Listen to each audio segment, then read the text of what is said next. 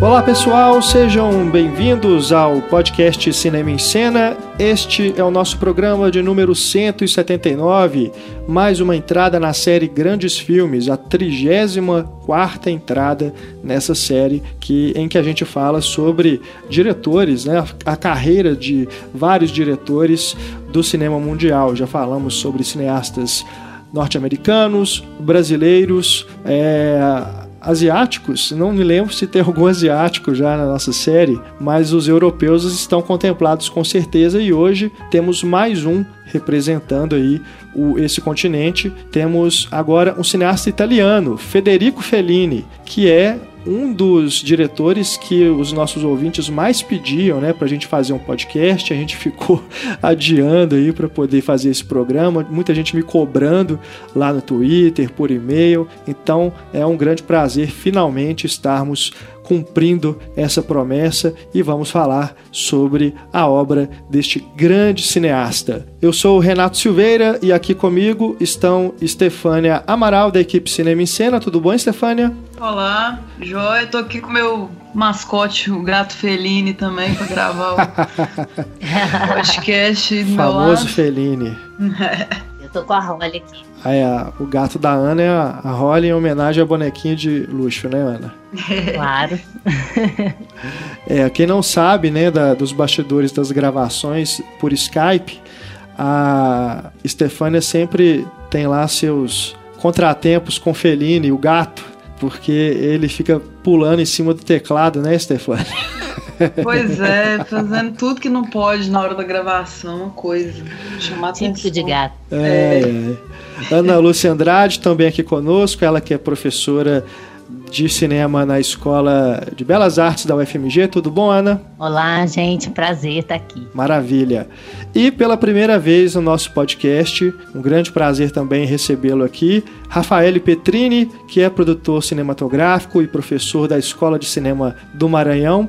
Tudo bom, Rafael? Um grande prazer, uma grande honra recebê-lo aqui no nosso programa. Ah, tudo ótimo. Ó, grande prazer meu que passo de ouvinte a debatedor. Realmente estou feliz de estar aqui com vocês. Maravilha. O Rafael, que é italiano e é fã de carteirinha do Fellini, né, Rafael? É, ítalo feliniano. muito bom, muito bom.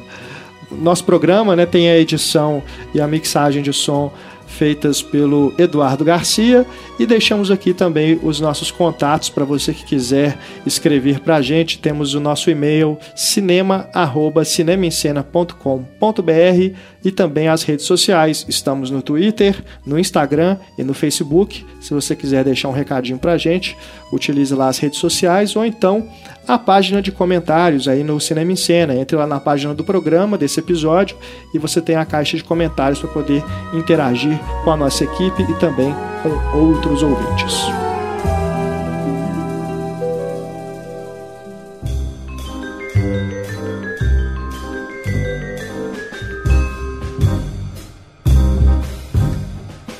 Começando aqui o nosso podcast sobre Federico Fellini.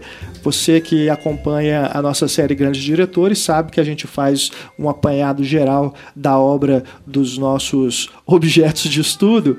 É, no caso do Fellini, a gente vai adotar aquela dinâmica de outros diretores que têm uma filmografia mais extensa. Então a gente vai falar aqui, não filme por filme, né, fazendo análises sobre cada um, não vamos é, nos aprofundar tanto assim em cada filme. É claro que alguns é, vão demandar realmente um tempo maior de discussão e a gente vai debatendo aqui durante o programa, mas a gente vai tentar realmente fazer um apanhado geral falando sobre os aspectos dos filmes dele, do estilo, da carreira, da vida, da obra de Fellini.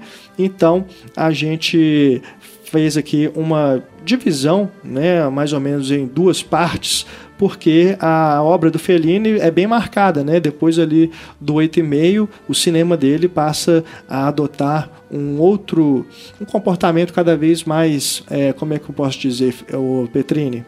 É, autoral? Autoral? É, mas com certeza tem um direcionamento mais autoral. Se antes ele, ele começa a prime com a primeira fase levemente neorrealista, com um pouquinho de fantasia, né, um realismo fantasioso, de uma certa forma, a partir de 8,5 ele já toma um rumo, é, entre aspas, mais autoral, né? Mais, uhum. mais onírico também. É, sim, uhum. sim. É, o sonho está sempre muito presente, né? No, nos filmes dele também a questão do circo, né? Que todo mundo lembra Sim. quando fala de Fellini, lembra do circo, né? Dos palhaços, né? Que é algo que vem é diretamente da infância dele, né? Da, da forma do tudo que ele é, acompanhava na infância, na adolescência, ele coloca isso nos filmes.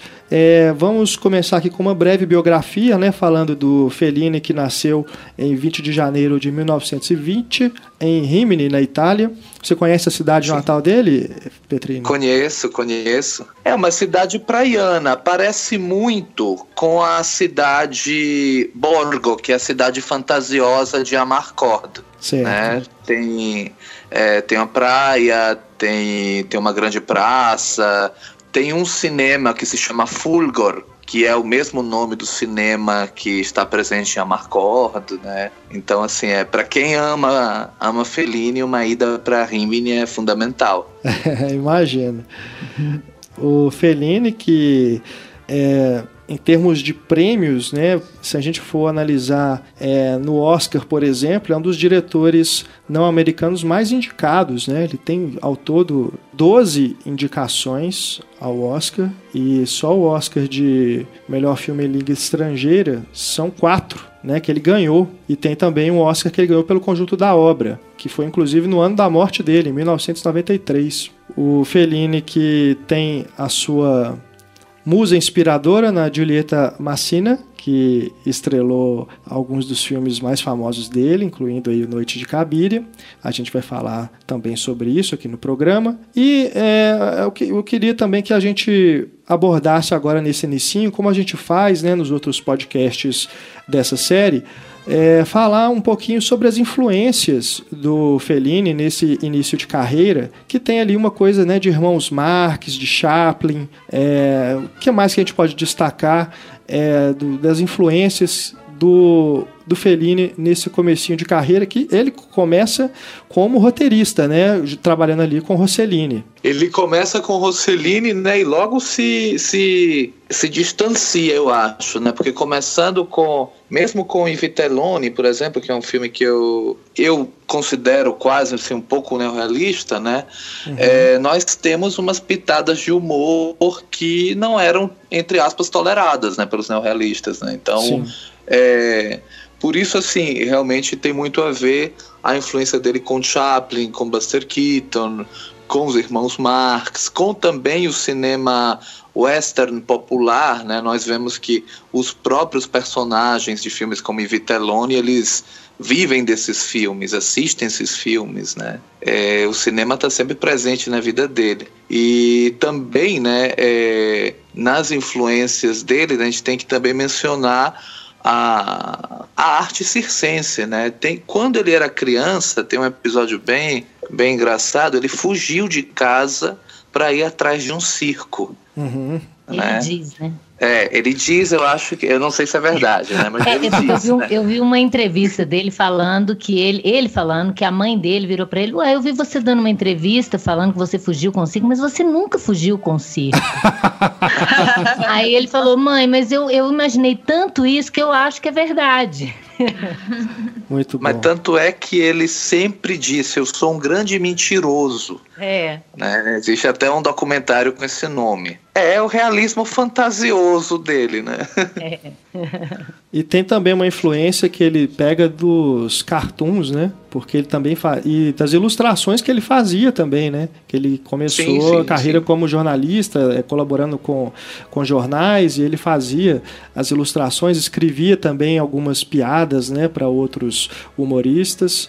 E as histórias em quadrinhos. As histórias em quadrinhos, né? E isso é, é engraçado a gente reparar depois como isso se traduz nos filmes através dessas figuras que são sempre muito exuberantes, né?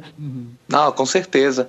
E também é, vale lembrar do, do filme, do último filme do Ettore Escola, né? Como, como é estranho se chamar Federico, né? Que sim, mostra sim. essa primeira fase dele, esse convívio que ele teve na redação com com os autores de tirinhas, né? E dentre, dentre eles tinham vários cineastas. Tinha o Steno, o Stefano Vanzina, que é, ia virar um grande comediante italiano, um grande diretor de comédias italianos.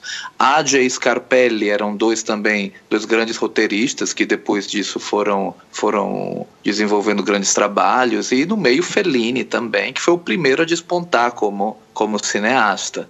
Maravilha.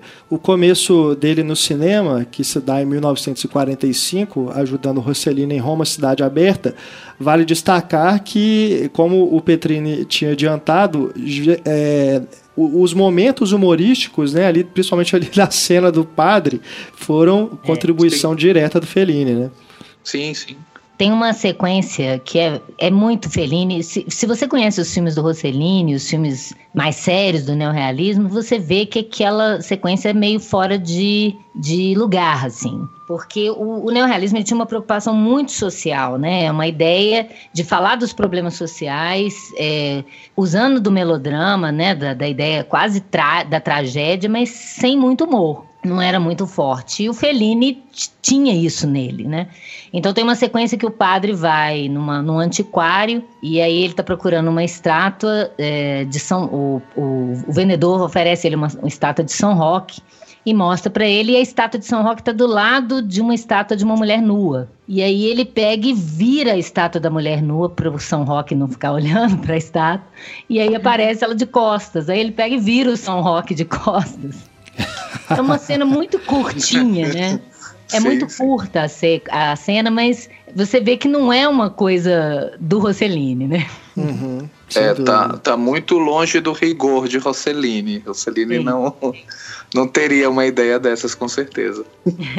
Depois eles vão colaborar ainda em Paisá, né, de 46, é, e, o, e também em O Milagre, né, que é um episódio do filme O Amor, de 48. É belíssimo, sim. Uhum. Também fizeram juntos Francisco Arauto de Deus, de 50, e Europa 51, de 52. Sendo que aí o Fellini já tinha dirigido o seu primeiro filme, né? Mulheres e Luzes, de 1950. Na verdade, co-dirigiu, né? Junto com Alberto Latuada. Esse filme. É muito bacana. É, é, é, bem legal e pega todo esse universo do Valdeville, né?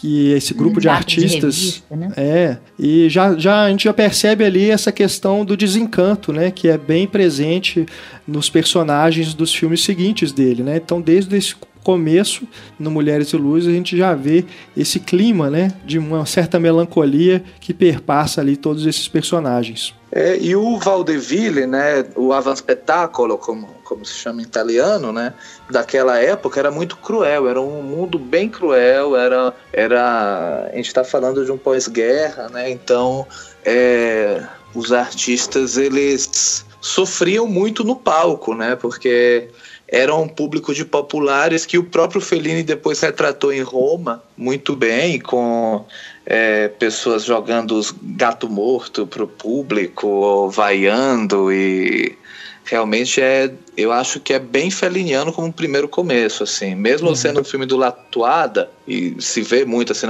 muito fortemente a assinatura do Latuada, mas, assim, esse universo do, do Vaudeville é bem feliniano também. É. Ele, ele, quando ele vai sai da, da, da cidade dele, né, com 17 anos, ele vai primeiro para Florença, né, e aí depois que ele vai para Roma, ele trabalha no, no, no rádio e também no teatro de revista. Então, as experiências dele, né, como um um observador da, do, do, da realidade ao redor dele é diferente da, de como os próprios neorrealistas vão ver a realidade, né? Você Sim. percebe isso desde esse primeiro filme, porque o que ele não compactuava com diretamente com os neorrealistas é porque ele não acreditava nessa realidade pragmática, muito objetiva.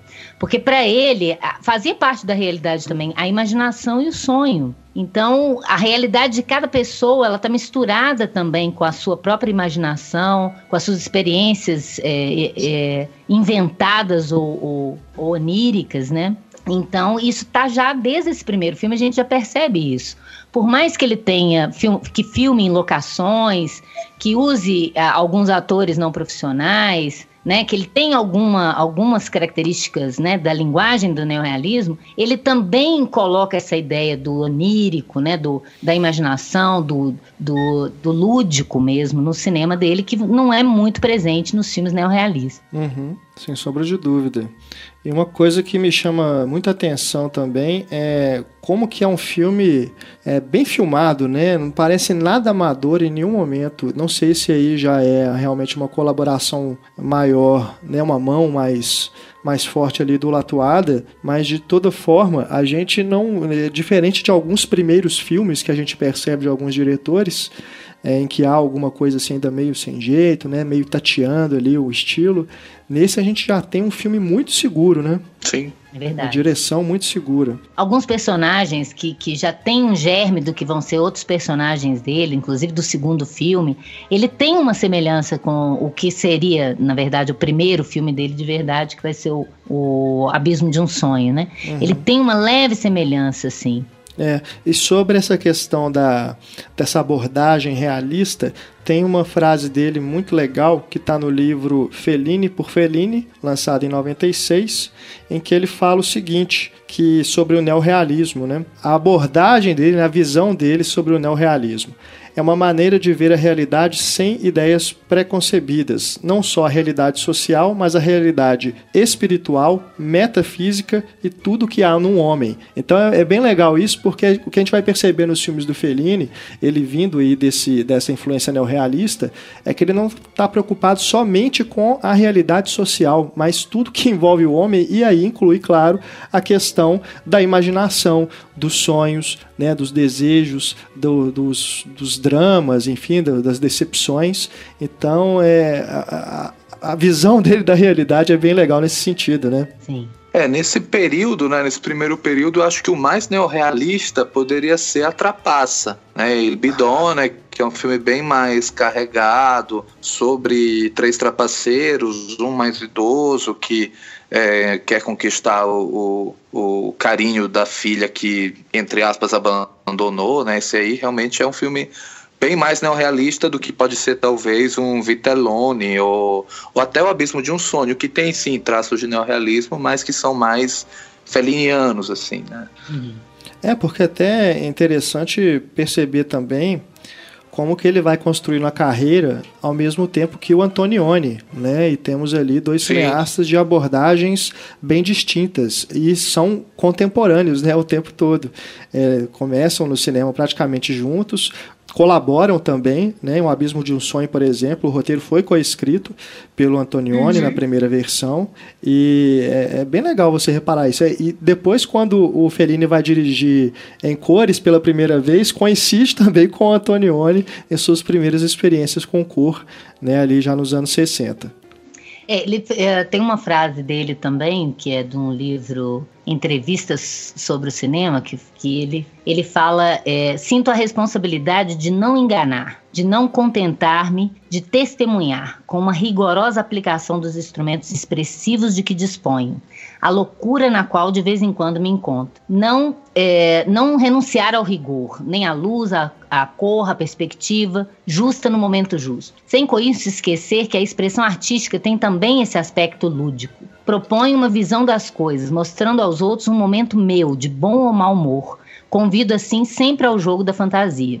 Então ele parte da realidade para poder incrementar com essa impressão pessoal que é filtrada pelo lúdico, né? E é assim que ele, que ele quer tocar na, na, na realidade. A realidade que perpassa por ele, né, como autor. Maravilha, com certeza. Falando agora um pouquinho de O Abismo de um Sonho, que aí sim é o primeiro filme que ele dirige sozinho, né, de 52. Esse filme que também é sobre bastidores, né? Se o primeiro era a questão do Valdeville, agora é, mostra os bastidores das fotonovelas, né? Que tem um, um, termo, né, na Itália, né, Petrini? São os fumetti. Fotoromanzi. Fotoromanzi. É. Massa demais. Legal. Bacana. Ainda existem. Ainda? Até hoje mesmo? ainda existem.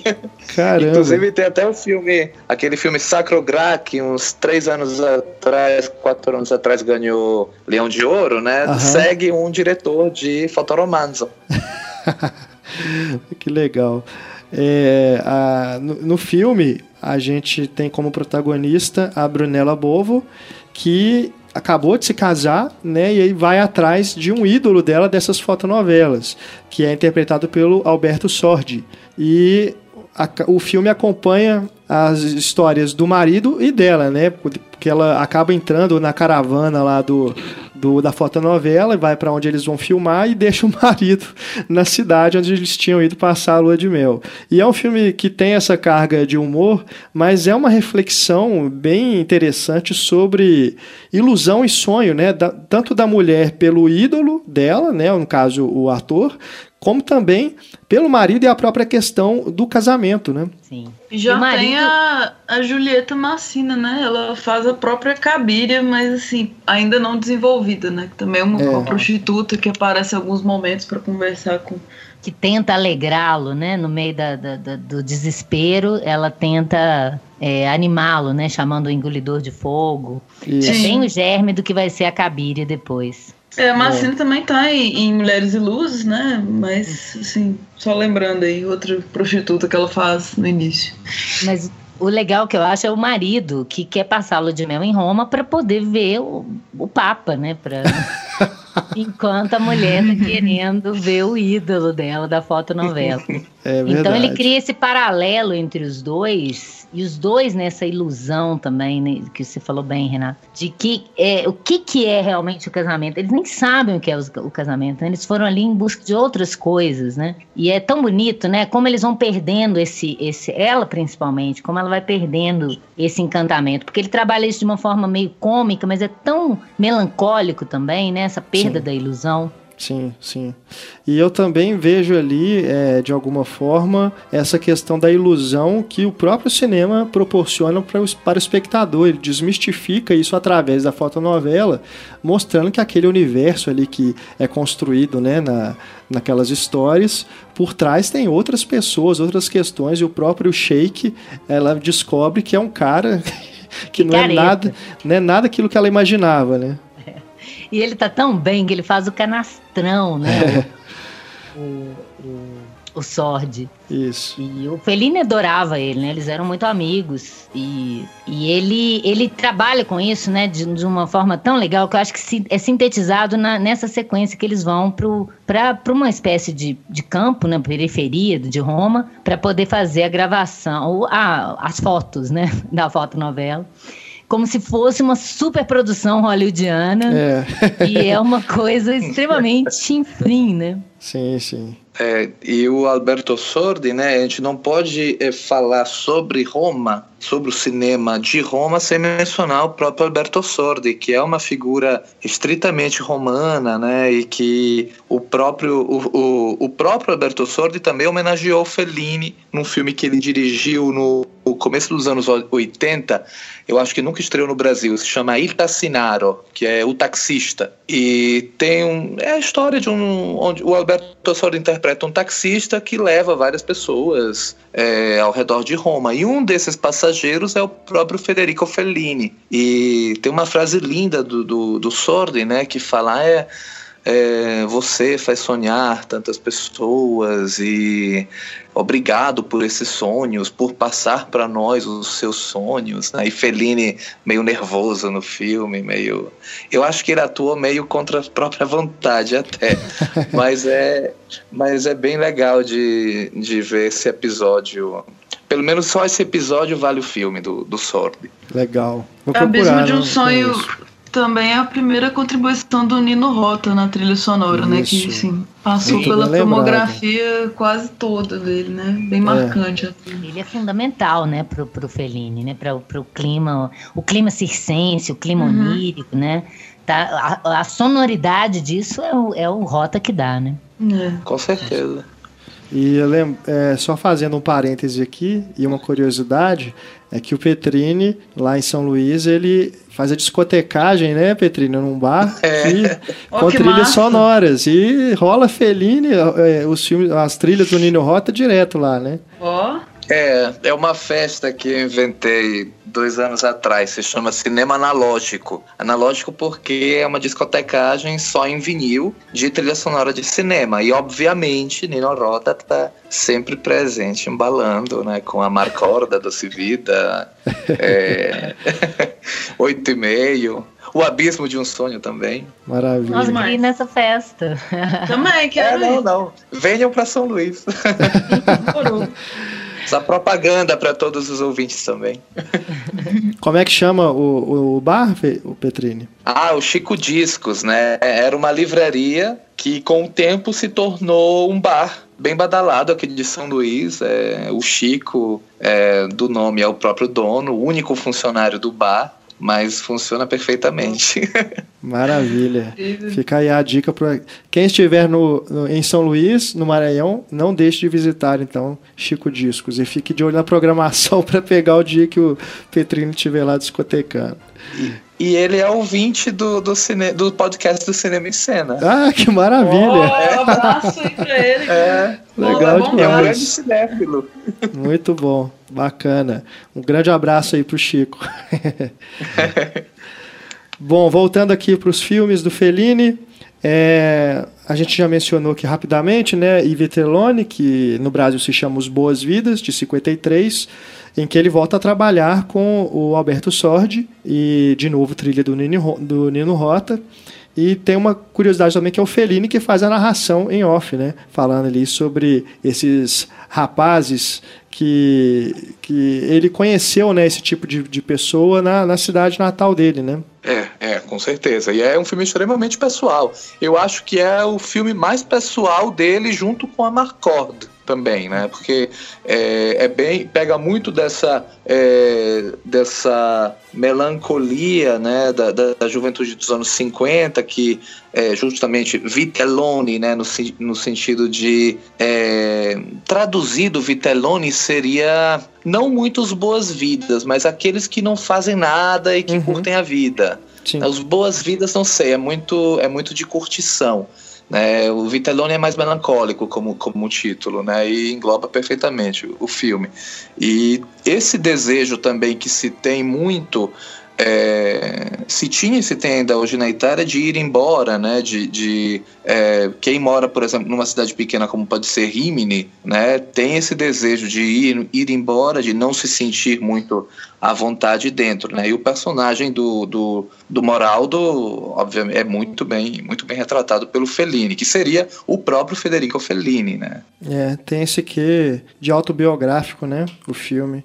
E eu acho muito bacana, porque é um filme reflexivo é, sobre esses jovens, né, sem perspectiva, presos ali na mediocridade da burguesia, mas ele não julga esses personagens em nenhum momento. Né? Ele humaniza essas figuras, me parece que quase como o Antonioni faz com os personagens da sua trilogia, né? que temos sim, ali sim. a Aventura, a Noite e a Noite. O Eclipse. Eclipse, isso. Tem essa, essa, essa questão né, de humanizar essa, essas figuras é, burguesas. Só que a diferença é que o Fellini não abre mão do humor nunca, né? É, não, claro. É, e lá tem, tem essa dimensão mais alegórica, né? Que diferente. O, o, o Antonioni tem uma coisa mais reflexiva, mais introspectiva, né? É, sim. O Fellini dá essa dimensão quase de alegoria. Você fica parece realista, não é realista, né? Não é neorrealista. Ele tem essa dimensão que, que, que sai, né, para esse lúdico, para essa quase uma crítica velada, uma crítica no sentido, igual você falou, ele não, não julga mesmo nenhum personagem dele, né? Ele coloca os fatos, mas ele dá uma, uma, uma exagerada nas memórias que que cria um pouco dessa dimensão alegórica. É, e nós vemos também no, no Vitelloni né, as bases é, principais da comédia italiana que é uma comédia que às vezes chega a ser escrachada e outras vezes também chega a ser muito melancólica e até desesperadora em é. certos pontos, né? Como também tragicômico, com certeza. Como, por exemplo, o cinema de um Monicelli, de um Stefano Vanzina depois, ou para chegar nos dias de hoje, um Benini, talvez, né? É, aí realmente temos as bases da comédia italiana. Tem uma sequência que eu gosto muito, né? Que o, o Moraldo e o Fausto, eles roubam um anjo Uhum. E eles fazem uma, uma espécie de peregrinação para tentar vender o anjo. e eles não conseguindo, eles acabam deixando a estátua com o louco da cidade, né? O louco inofensivo da cidade. É. E é tão bonita a sequência, né? Ela começa meio engraçada e ela termina de uma forma poética, né? Com o louco como o único que valoriza aquela imagem, né? Que ninguém dá valor, o valor que ela deveria ter no sentido sacro, religioso. Sim, sim. E esse filme ele fez um sucesso é, de público, né? Inclusive projetou o Fellini internacionalmente, rendeu a ele seu primeiro contrato de distribuição com um estúdio. Depois ele vai fazer os outros filmes já sobre, sobre esse contrato. E ele chegou, inclusive, a escrever o roteiro de uma continuação, né? Mas acabou não filmando. Eu não sabia, não sabia. Né? É, eu tava. Eu tenho, tenho aqui aquele livro da da Taschen, né, aquela coleção de cineastas. Ah, sim, sim, que sim. tem algumas curiosidades, né, sobre os bastidores do, de cada filme dele. Aí eu também não sabia, não, lendo o livro agora, é, em preparação para a gente gravar aqui o podcast, é que tem essa informação, eu vi essa informação, que ele chegou a escrever o, o roteiro, mas não filmou. E algumas coisas do, do roteiro ele acabou aproveitando mais adiante é, nos seus filmes seguintes. Mas, de toda forma, é um, o filme, né, acabou se tornando esse sucesso e deu abriu as portas aí para ele vir a fazer é, a Estrada da Vida, que é o filme seguinte, em 54. Aí talvez a gente pode chamar de o primeiro grande filme feliniano, né, que a gente já tem ali um cineasta é, completo, né, do que a gente conhece de, do que é feliniano, né, desse termo. E temos a Julieta Massina fazendo a protagonista, a Gelsomina, que é uma das personagens mais famosas da carreira dela, se não a mais famosa, né? Junto com a. É. Esse filme que o consagrou internacionalmente, né? Com é. vários prêmios que ele recebeu em Veneza, o Oscar de Isso. filme estrangeiro, né? Uhum. Os é, neorrealistas achavam... Filme, é, os neorrealistas achavam que o filme ele feria um pouco da estética. Os católicos também é, ficaram preocupados com, com algumas é. questões. É bacana, porque é um filme que tem ainda esse pé no neorrealismo, mas já tem o outro totalmente fiado no, no fantástico, né? Tem é um filme de circo, né? A verdadeira Sim. homenagem dele pro circo, né? Depois virar também os palhaços, né? Sim, mas o, a estrada é uma verdadeira homenagem à arte circense também. É, é com aquela figura ali do, do Anthony Quinn fazendo aquele sujeito que se liberta das correntes, né? Estufando ali o peitoral.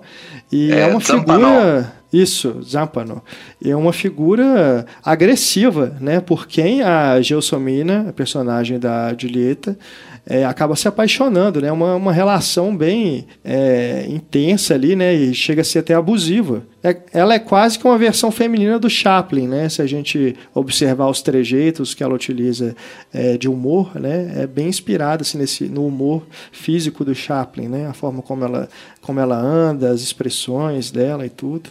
É uma personagem que parece que o Fellini considerava a, a, favorita dele, aquele das que ele escreveu. Então, a gente tem realmente uma, uma força muito grande ali na, na figura da Julieta, que depois com Cabiria vai realmente se consagrar né, como a grande atriz feliniana que é a mulher dele, né? Já estiveram um relacionamento desde o início da carreira dos dois no cinema. Desde o rádio, né? É, e, sim, sim. e é curioso, porque parece que é, é, já na, na, velhice, né, ela descobriu que estava com câncer e ele falou que ele não daria conta de viver sem ela e morreu antes dela. Nossa. É, é uma, uma, é assustador olhar a data que eles morreram, assim, porque, tipo, o Felino nasceu em 1920, a Julieta em 1921. Ele faleceu em 1993 e ela faleceu um ano depois, assim, é quase que eles são, sabe, é. tipo bem nascidos um pro outro mesmo, existiram juntos, assim, um negócio é, impressionante. E é impressionante você ver como é descarado. Eu não sei como é que eles conseguiram lidar com o oito e meio e Julieta dos Espíritos ser tão a vida dos dois ali. Né? Uhum. Ah, certeza. É, ele, ele era bem difícil. A própria Julieta é, já tinha afirmado até para a imprensa que sabia das histórias que Fellini tinha. A mais importante era com a Sandra Milo, que é, é. atriz do, do 8 e meio. Dos dois filmes. É, sim, sim, sim. E, e ela disse assim, disse, não me importa, ele dorme comigo. Simples assim. É, Muito bom. É, enfim. É, ela é só amante, né? Eu que sou amante. É, é. Mas é impressionante, né? Principalmente das duas contracenarem juntas no, no Julieta dos Espíritos. É, assustador. É. Porque no primeiro filme, no, no oito e meio, ele ainda coloca a Nuka Meia como alter ego dela. Sim. Mas, mas no Julieta, ele- as duas têm que se encarar. É muito difícil. Deve ser muito, devia ser muito difícil pra ela. É verdade. Agora, quando, quando foi na pré-produção de Amarcord, o, o Fellini tinha chamado Sandra Milo para ter o papel da Gradisca. Só que o marido chegou no set no dia, no primeiro dia de gravação é, da, da Sandra Milo e disse: minha mulher não vai participar desse filme. E aí ele escolheu a Magali Noel que interpretou divinamente a Gradisca, que é uma das bailarinas da Doce Vida.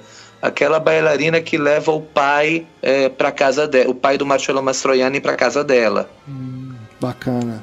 E uma coisa que eu acho legal que tem na, na, na Estrada da Vida, que isso perpassa a obra dele toda, mas que tá muito bem apontado ali, é como ele coloca uma tensão, né, é, em relação ao, a- a- aos personagens, é uma faceta teatral, ali no caso eles são artistas, mambembes mesmo, mas tem uma ideia de uma faceta teatral contrapondo-se com uma vida interior inexplorada, confusa. Então ele tem uma coisa ali de externa, você externa uma coisa para o mundo de uma forma teatral, exagerada, às vezes engraçada, ou cômica ou trágica, mas você tem uma vida interior que ela não é explicitada. E você consegue ver isso no olhar de- desses personagens, né? Em como eles lidam com aquilo que não é dito no filme, né? É sempre um, um palhaço triste mesmo, né? Assim, Sim. clássico. E a, Julieta, uma gracinha ali, toda palhacinha e fofa, mas na verdade ela mais pra frente vai sofrer um grande trauma e, e culmina num drama pesadíssimo, né? Muito trágico a história da, da estrada da vida, assim. É muito triste. Muito pesado, é. É, o final do Estrada da Vida, nossa, te deixa no chão, né? É muito triste, tanto para os dois personagens, né? Tanto para ela quanto pro, pro Zampano, que acaba aprendendo uma lição da pior forma possível. Né? Eu falo, mas falando em final também, o, o do o da noite, de Noite de Cabiria é sensacional e bem, bem amargo, né? Sim, Muito. Com aquele sensacional. sorriso Mas dela ele tem um otimismo ainda, né? Ele ainda É, tem um otimismo. Ele carrega uma ideia de a vida é uma merda, mas ainda assim a gente tem que continuar vivendo. É né? verdade, né? Isso é. E aí tem uma, uma recorrência, assim, que eu reparo também de, de vários filmes dele, eles terminam numa praia. Aí cada personagem vai lidar, vai conseguir sair daquela praia ou não, sabe? É, sei, notei isso, assim, que é importante pra ele. A natureza é muito simbólica para ele, É. né? Mar, o vento, né? Essa ideia de que isso é quase como se fosse uma concretização no cinema dele de uma coisa interior que é inexplicável, né? Uhum. Sim. E como que é forte também a presença é, nos cenários, nas locações, né, também, é, de ruínas, né, coisas que estão sendo reconstruídas, é, estrada de terra, né, coisas assim que, que remetem a um, um sentimento geral de é, dessa melancolia, né, que a gente percebe nesses personagens. É, mesmo no A Doce Vida, que é um filme que se passa ali naquele universo da burguesia, é, a gente já começa com aquele plano é, aéreo fantástico, né, com a estátua de Jesus sobrevoando ali, amarrada no helicóptero, e a cidade a gente vê né, aquele canteiro de obras enorme. Né? Eu acho que ele também, eu não sei, eu acho que o Petrinho pode falar melhor, mas essa coisa de Roma é abrigar o- a civilização antiga, né? E tentando se modernizar e essas coisas lado a lado ali, quase que incompatíveis. É, não, é, tem muito a ver. Na verdade, A Doce Vida é um filme sobre isso, né? É um filme sobre uma, a cidade eterna, de um lado, né? A cidade de milhares de anos, e do outro lado uma civilização é, acelerada, é, hipermoderna, né? É um filme que lembra muito a Grande Beleza, até por isso, né? Sim, a Grande Beleza sim, lembra sim. muito a, a Doce Vida, até por isso, que se de um lado a gente tem os fóruns imperiais, o Coliseu, do outro lado a gente tem a festa com Bob Sinclair, todo o volume e montanhas de cocaína e uísque, né? É a Doce é Vida também. Sim, sim. Isso tem no Cabiria também, né? Aquela coisa da Via Vêneto com aqueles condo, aquelas aquela periferia de Roma com aqueles conjuntos habitacionais, né? E aí você tem as ruínas e você tem também esses lugares de miséria também. É, essa foi uma influência no Cabiria, tanto no Cabiria quanto na Doce Vida, é, da amizade de Fellini com Pasolini. Pasolini foi um coautor no roteiro não acreditado, no, tanto na Doce Vida quanto no Cabiria, né? Por quanto é, remete a cenas de periferia, de prostituição, né? Que é, o Pasolini era um frequentador assíduo dessa, dessa noite romana, né? Tanto na periferia quanto na cidade de Roma.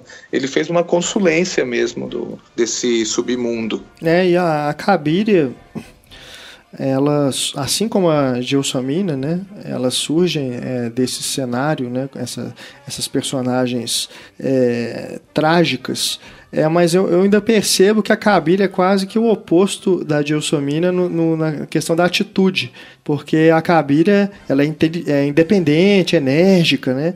Mas também tem essa questão da melancolia, embora, como a gente mencionou, no final tem essa questão da esperança, né? Que termina numa nota é, mais otimista do que o Estrada da Vida. É, mas acho que isso tem muito a ver com a questão da personagem mesmo, né? Porque a Kabila ela não desiste, né? Não desiste nunca. Ela sempre está levando bofetadas da vida, mesmo naqueles momentos em que a gente acha que a, e torce, né, para que finalmente as coisas deem certo para ela, mas ela consegue se reerguer sempre, né? É, o filme Sim. é cíclico nisso, né? Ele começa é. assim, ela caindo literalmente, uhum. e termina ela se reerguendo. É muito bonito. É. Não perde a inocência, né? Porque ela é muito ingênua, assim, pura mesmo. Ela é uma prostituta, ok, pelas condições de vida dela, mas ela tá procurando amor, né?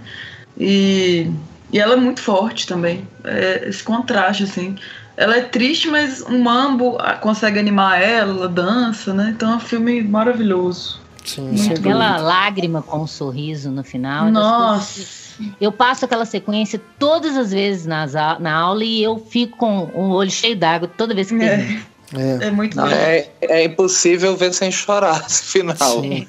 Uhum. Sim, é. E é um e choro que... bom, é um choro, é isso que eu tô falando, é uma melancolia quase boa, né? Assim, sim, sim, Você sim. perceber que é um horror, mas que ainda assim vale a pena viver. A uhum. arte sim. faz ela viver, né? As pessoas, aqueles jovens dançando ao redor dela, né? Tocando violão, imitando o cachorrinho. É. E aí falo boa noite para ela e ela ri. E quando ela olha para a câmera e dá boa noite pra gente, é. aquilo me mata. É de cortar o coração mesmo. É, é fantástico. É, e só duas curiosidades aqui, ainda sobre Cabiria. É, é uma produção do Dino De Laurentiis, né, que vai depois aí fazer mais cinco filmes com é, Fellini. E temos também uma curiosidade sobre as adaptações dele para Broadway em 65 e também para Hollywood em 69 com Shirley MacLaine, um filme é, que aqui sim. no Brasil se chama Charity, Meu Amor. É, do Bob Fosse. E é bem legal, inclusive. Claro que não é, é um Fellini. Não é um Fellini, mas é bem bacana. Isso. É, porque o Cabiria, ele ganhou também, né, o Oscar de filme língua estrangeira. Então ele se tornou também é, esse fenômeno internacional, né, do Fellini. E a, a Julieta ganhou o prêmio de melhor atriz em Cannes, né, por esse papel. Antes da gente ir aqui para Doce Vida, né, que seria o filme é, seguinte ao Noite de Cabiria, tem também a Trapaça, que a gente não falou, que é de 55, Il Bidone, Belíssimo. né, que É estrelado pelo Broderick Crawford, que era mais conhecido pelos filmes de gangster, né? Ele tinha feito A Corrupção do Poder, por exemplo, 49. E a Julieta Massina também está no elenco, né? Também é uma, outro, outro filme que ela fez para o Fellini. Mas é um filme que não foi tão bem recebido, né, Petrini? Não ganhou prêmios, né, bilheteria. Foi uma, meio que uma decepção para o Fellini. É, e até hoje em dia mesmo, é um filme que não é muito lembrado pelos, pelos cinéfilos mesmo, quando se fala de Fellini, né? É um dos melhores daquele período, na minha opinião. É um filme muito amargo, é, sobre um grupo de trapaceiros que é, ou vendem joias falsas para padres, ou é, tentam enrolar de alguma forma é, camponeses, dizendo que na casa deles tem um tesouro, e enfim, é bem é, desesperador, né? Uma realidade romana desesperadora, né? Do está falando é, no começo do boom econômico na Itália, né? Então é, começa depois do uh, no pós-guerra começam a aparecer os primeiros carros importados, os primeiros sinais de, de consumismo. E os personagens estão desesperados para atingir certos patamares né, de, de, de consumo que não, que não podem, né? Enfim, é, é um filme extremamente amargo, tristíssimo, realmente, e, e, é pouco lembrado, vale muito a pena conhecer. Com o Broderick Crawford, né, que tinha ganhado o Oscar também no, no, no, por um filme americano, esqueci o nome agora.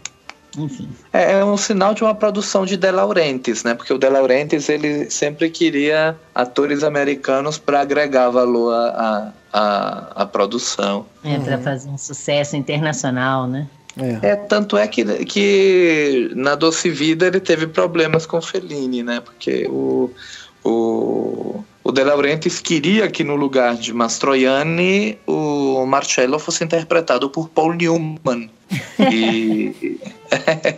Outro filme. Só, é, não, ia ser outra coisa, né? E aí, e aí Fellini, tanto que Fellini falou para Mastroianni, né? Não, eu queria é, a, o rosto de um homem qualquer, por isso que eu decidi o teu rosto. E aí Mastroianni, pô, obrigado. Nossa, ele é tão. ele, além de ele ser um excelente ator, eu acho ele, ele é um homem maravilhoso, né? Uhum. E, e eu acho ele um alter ego interessante do Fellini, assim. Ele tem sim, um cinismo no olhar, assim, uma, uma, ele tem uma boca desdenhosa, assim, um olhar melancólico que combina com esses personagens. Verdade. É, o Mastroianni não, não foi o filme de estreia dele, mas foi o que projetou ele para o mundo, né? Tanto ele quanto a Anita Ekberg. É, foi o filme uhum. que deu a Mastroianni a imagem de Latin Lover, né? De é, símbolo, né? De uma, de uma é, símbolo de, de, sedução, né? De uma certa, de uma certa forma. E o próprio Mastroianni, então, para ir contra esse essa etiqueta, ele decide como filme seguinte o, realizar o Belo, o Belo Antônio, que é um uhum. filme que trata sobre um impotente Uhum. Né? Então ele demoliu essa imagem de, de belo impossível da Doce Vida, de uma certa forma. Né? Uhum, um contraponto. Né? É. Agora, a Doce Vida, que, de novo, é um filme sobre desencanto, um filme reflexivo, e que aí a gente tem três horas de filme, né? Um, um projeto em que o Fellini mergulhou realmente. É, se eu não me engano, até então era a produção mais cara dele, né? Sim, sim, sim. Né? Então foi o filme mais caro da história do cinema italiano, na verdade, até então. Uhum. E se torcia para que fosse um fracasso. As Nossa. pessoas ao redor. Existe um livro, eu não sei se foi publicado no Brasil, é, de um grande crítico italiano, Tullio Kedzic, que é, se chama, traduzido, Nós que Fizemos a Doce Vida. O Kedzic, ele era um crítico cinematográfico, homem de cultura e grande amigo de Fellini.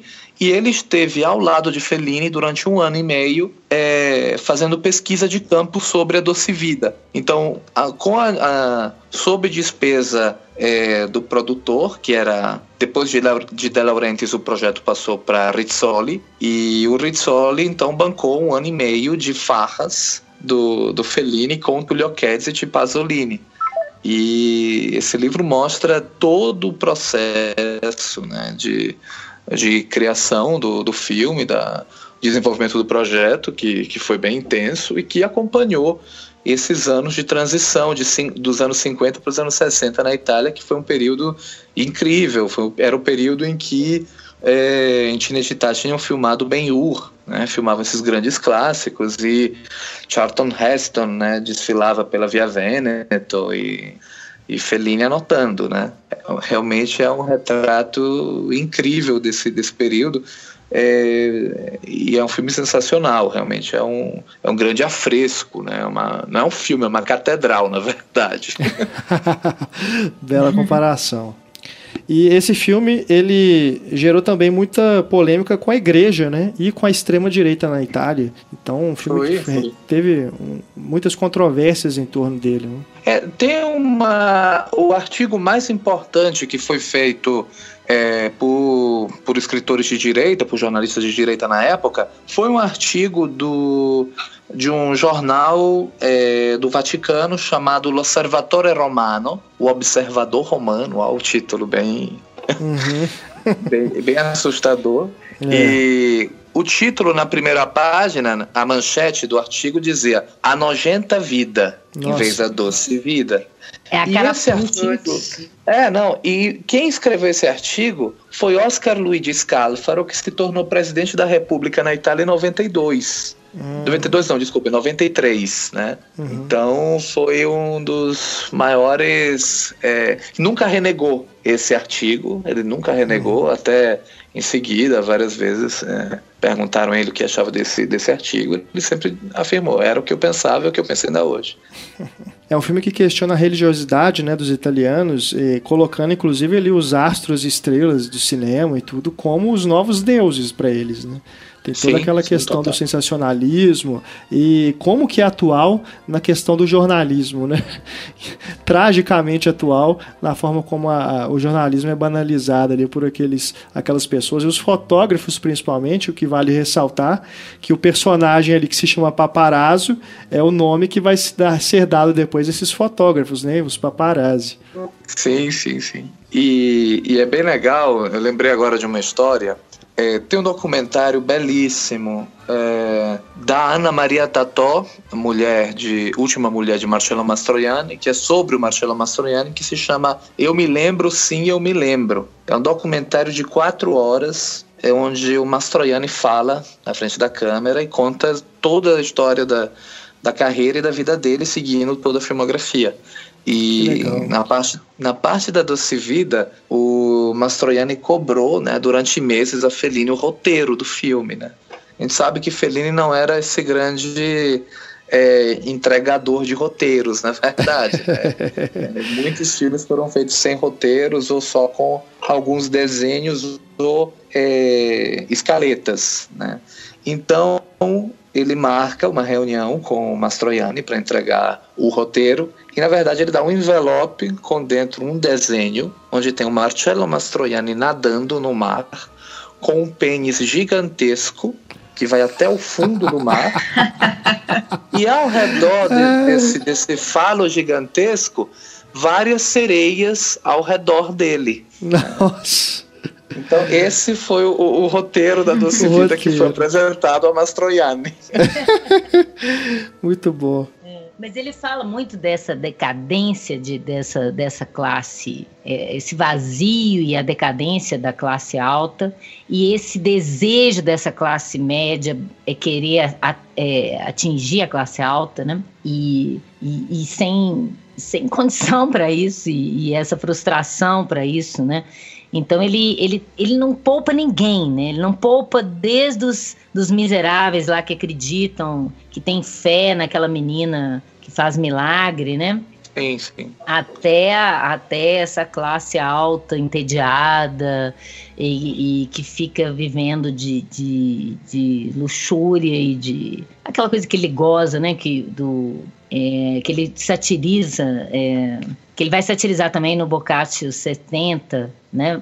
É, e eu acho tão bonita aquela sequência também da, da, da, menina que faz milagre, né? Porque como que ele fica, ele fica diante daquilo ali tão perplexo, né? Quanto ele fica diante da, da, do, outro lado do, que ele está vivenciando também, né?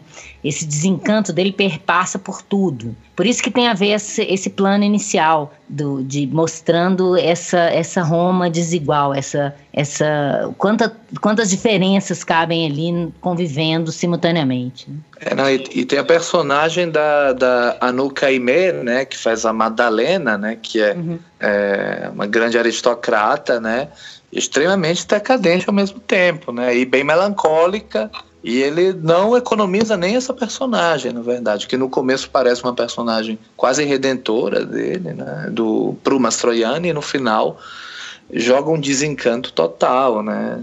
É. É, tanto é que ela, ela, ela transa com outro homem enquanto o Mastroianni fala que é, está apaixonado por ela. E ela é tão bonita, né? Todo mundo fala sim, só da, da Anitta Ekberg, mas a, a Não, é a Nuke. Maravilhosa. A Nuke é. é mais bonita. Eu também acho. pois é, a Anitta que é esse estouro ali no filme, né? Uma, é um, um trecho apenas do filme, depois ela não volta, mas é a cena que marcou a Doce Vida no sentido de as pessoas reconhecerem imediatamente a cena lá na Fontana de Treve, né, em que ela entra na, na água para se banhar ali de vestido e tudo, né, depois que eles fogem daqueles dos fotógrafos. É, e ela tá fugindo do marido também, né? E eles têm aquele pequeno, é, aquela pequena fuga em que ele se vê totalmente atraído por ela, né?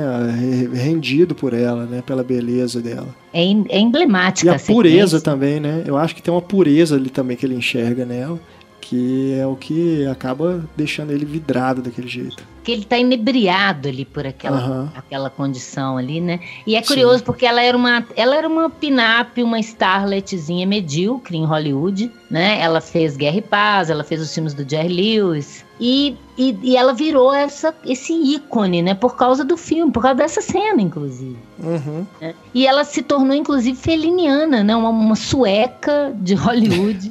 né?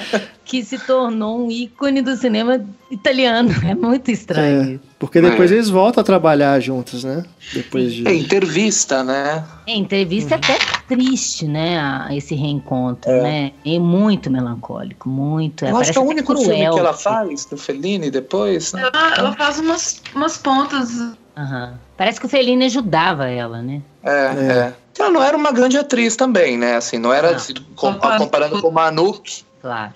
É uma beleza emblemática, é isso que eu tô dizendo. É. Ela é mais um símbolo, uma, uma, uma, caricatura de uma mulher belíssima, feliniana, do que exatamente uma grande atriz. É, mas tá perfeita no filme, né? Também é. Sim, sem dúvida. E aquela cena da, da, da, da fonte é mitologia cinematográfica, assim. É. é puro mito. Mesmo quem nunca Total. viu o filme reconhece aquilo, né? Sim, Exato, sim, sim, sim, sim. E homenageada milhares de vezes, né? O, no Encontros e Desencontros, enfim. Elza e Fred. Sim, sim. É, nesse livro aqui da Taschen, que é assinado pelo Chris Wiegand e o Paul Duncan, é, tem uma, uma comparação interessante que eles fazem da estrutura que a Doce Vida tem, como se fosse é, desses espetáculos de Valdeville que marcaram o início do, da carreira do, do Fellini, é, de ser essa sequência né, de, de números, né, no caso de cenas, né, de episódios. Então as coisas vão acontecendo quase que como. É, vão entrando em cena, né? Sai de um, entra no outro é, sai um, entra o outro. Então temos essa sequência inicial com a Amy, depois ele vai encontrar é, a Anita Ekberg, tem essa, essa, sequência fechada, né, em que depois eles se despedem, ela tem aquela briga lá com o marido no, no, na entrada do hotel. Aí vão entrar outras, outros episódios, né? Temos ali a questão do, do, das crianças que viram a santa, tem aquele trecho com o pai dele, que é bem legal também. Vai depois ter aquela festa, né, naquele casarão e que vai culminar naquela naquele passeio na praia, que também é muito emblemático, né? O final ali em que ele encontra aquela a raia, né? Ali no, na, na, na rede de pesca e que ele praticamente se identifica né, com aquele bicho, né, na, toda a sua desolação, né? Então é, é, bem curioso mesmo é, essa comparação que eles fazem de como que ele estrutura o filme como quase como se fosse um espetáculo de, de palco, né? Que vai entrando um número após o outro. A Stefania eu sei que adora os figurinos, né, Stefania? Que foram. marcaram época também, né? É, é Oscar, né? Sim, sim, é, figurinos sim. de Fellini vão ficando daí para cada vez mais absurdos, né? E surreais e e loucos, ainda mais quando ele começa a usar a cor, é uma coisa delirante. Assim. E ele, ele brinca com isso do desfile também, né? Em vários momentos, assim, não só o circo, mas ele incorpora desfiles né? nas narrativas. Assim, a moda é um, um bom ponto. Mas a, a gente estava falando da Anitta, eu acho ela hipnotizante no filme, assim. Acho que é merecida essa ela é famosa por isso, e o filme é quase uma metonímia, né? As, as, cenas com ela, quase uma metonímia do filme. É uma pena que muita gente só viu essas cenas, mas eu acho merecido, porque eu acho o personagem dela fantástico, assim, muito, muito atraente, realmente. Ela sintetiza essa ideia do, do, do fascínio que você tem por uma coisa que está sendo criticada. Né? Ele está falando de uma uhum. trivialidade, de um, de um esvaziamento de sentido das coisas, e ao mesmo tempo ela, ela vi, se torna um ícone disso. Né? Aquilo que ele queria gozar vira moda. Né? As pessoas querem ir tomar café na Via Vêneto. Né? E, e é, é curioso isso no filme, né? parece um paradoxo estranho.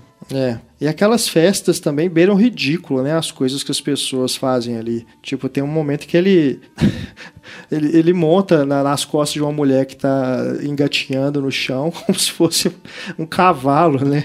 Tem aquela outra que começa a tirar a roupa no meio da festa, aí o marido chega e vê é, ele acaba humilhando a namorada dele, né? A namorada é. dele não cabe naquele universo, né? Exato. É, imaginem um filme desse estreando em 60 numa cidadezinha de interior do sul da Itália, né? O que, que deve ter sido na época. É, é verdade. O, o Pietro Germi, ele fez em, em Divórcio Italiana o, uma homenagem à própria Doce Vida, né? É bem engraçado, porque o Mastroianni atua no filme e os personagens do Divórcio Italiana vão ao cinema assistir a Doce Vida, né? E o filme mostra uhum. é, o padre é, dizendo para os fiéis não irem ver a doce vida sob pena de serem excomungados, que era o que acontecia na época, né? E os grandes senhores, né, indo ver o filme no cinema, era, era um ato assim, é, condenado, mas que todo mundo acabava indo, né?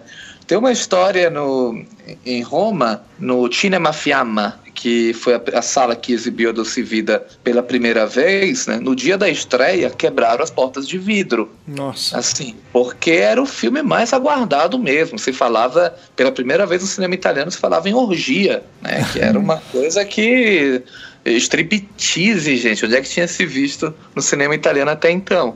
É né? Então, isso foi... Por isso que acabou sendo objeto de, de, de maldições por conta dos católicos, né? É, dá para imaginar realmente que é. a coisa não deve ter sido fácil.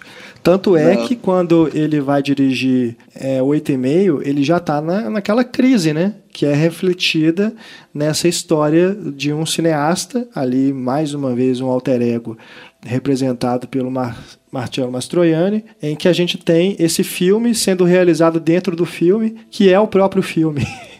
que é uma coisa genial. E o próprio título né, do filme carrega essa coisa metalinguística, porque oito e meio é porque é o oitavo filme né, do, do Fellini, e meio porque ele já tinha dirigido também ali o, o segmentos, né? É, o, As Tentações do Dr. Antônio, que é o segmento Isso. do Boccaccio 70. Incrível. Exato. Maravilhoso.